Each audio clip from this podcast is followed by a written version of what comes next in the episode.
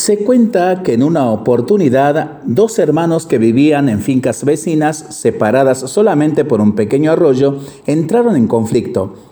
Fue la primera gran desavenencia en toda una vida trabajando lado a lado, repartiendo las herramientas y cuidando uno del otro. Pero ahora todo había cambiado. Lo que había empezado con un pequeño malentendido finalmente explotó en un intercambio de palabras ásperas seguidas por semanas de total silencio. Una determinada mañana el hermano mayor oyó que golpeaban a su puerta.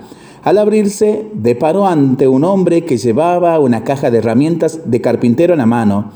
Estoy buscando trabajo, le dijo. Quizá usted tenga algo para hacer, por pequeño que sea. Sí, le dijo el, el campesino. Claro que tengo trabajo para ti. ¿Ves aquellos campos más allá del arroyo? Son de mi vecino. En realidad, mi hermano menor. Nos peleamos y no puedo soportarlo más. ¿Ves aquella pila de madera cerca del granero? Quiero que construyas una cerca bien alta a lo largo del arroyo para que no tenga que verlo más. Creo que entiendo la situación, dijo el carpintero. Muéstrame dónde está la pala, el martillo y los clavos, que con seguridad haré un trabajo que lo dejará satisfecho. Como necesitaba ir hasta el pueblo cercano, el hermano mayor mostró al carpintero dónde estaba el material y se marchó. El hombre trabajó arduamente durante todo el día midiendo, cortando y martillando. Ya anochecía cuando terminó su obra. El campesino regresó de su viaje y sus ojos no podían creer lo que estaba viendo. No había ninguna cerca. En vez de la cerca había un puente que unía las dos orillas del arroyo.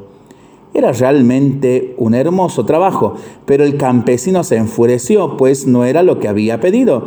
Sin embargo, las sorpresas no habían terminado aún. Al mirar otra vez hacia el puente, vio al hermano aproximándose de la otra orilla, corriendo con los brazos abiertos.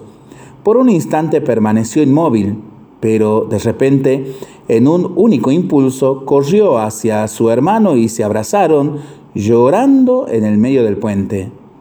El carpintero estaba marchándose en su con su caja de herramientas cuando el hermano que lo contrató le pidió emocionado, espera, quédate con nosotros algunos días más.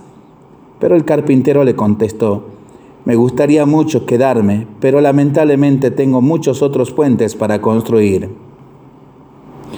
Lindo cuento de Elena Fernández Bayo para pensarlo y para rezarlo en familia y entre amigos, ¿no? Mientras lo hacemos, pedimos al Señor su bendición, le seguimos pidiendo por el fin de la pandemia y de las guerras y nosotros responsablemente nos cuidamos y nos comprometemos a ser verdaderos instrumentos de paz. Que el Señor nos bendiga en el nombre del Padre, del Hijo y del Espíritu Santo. Amén.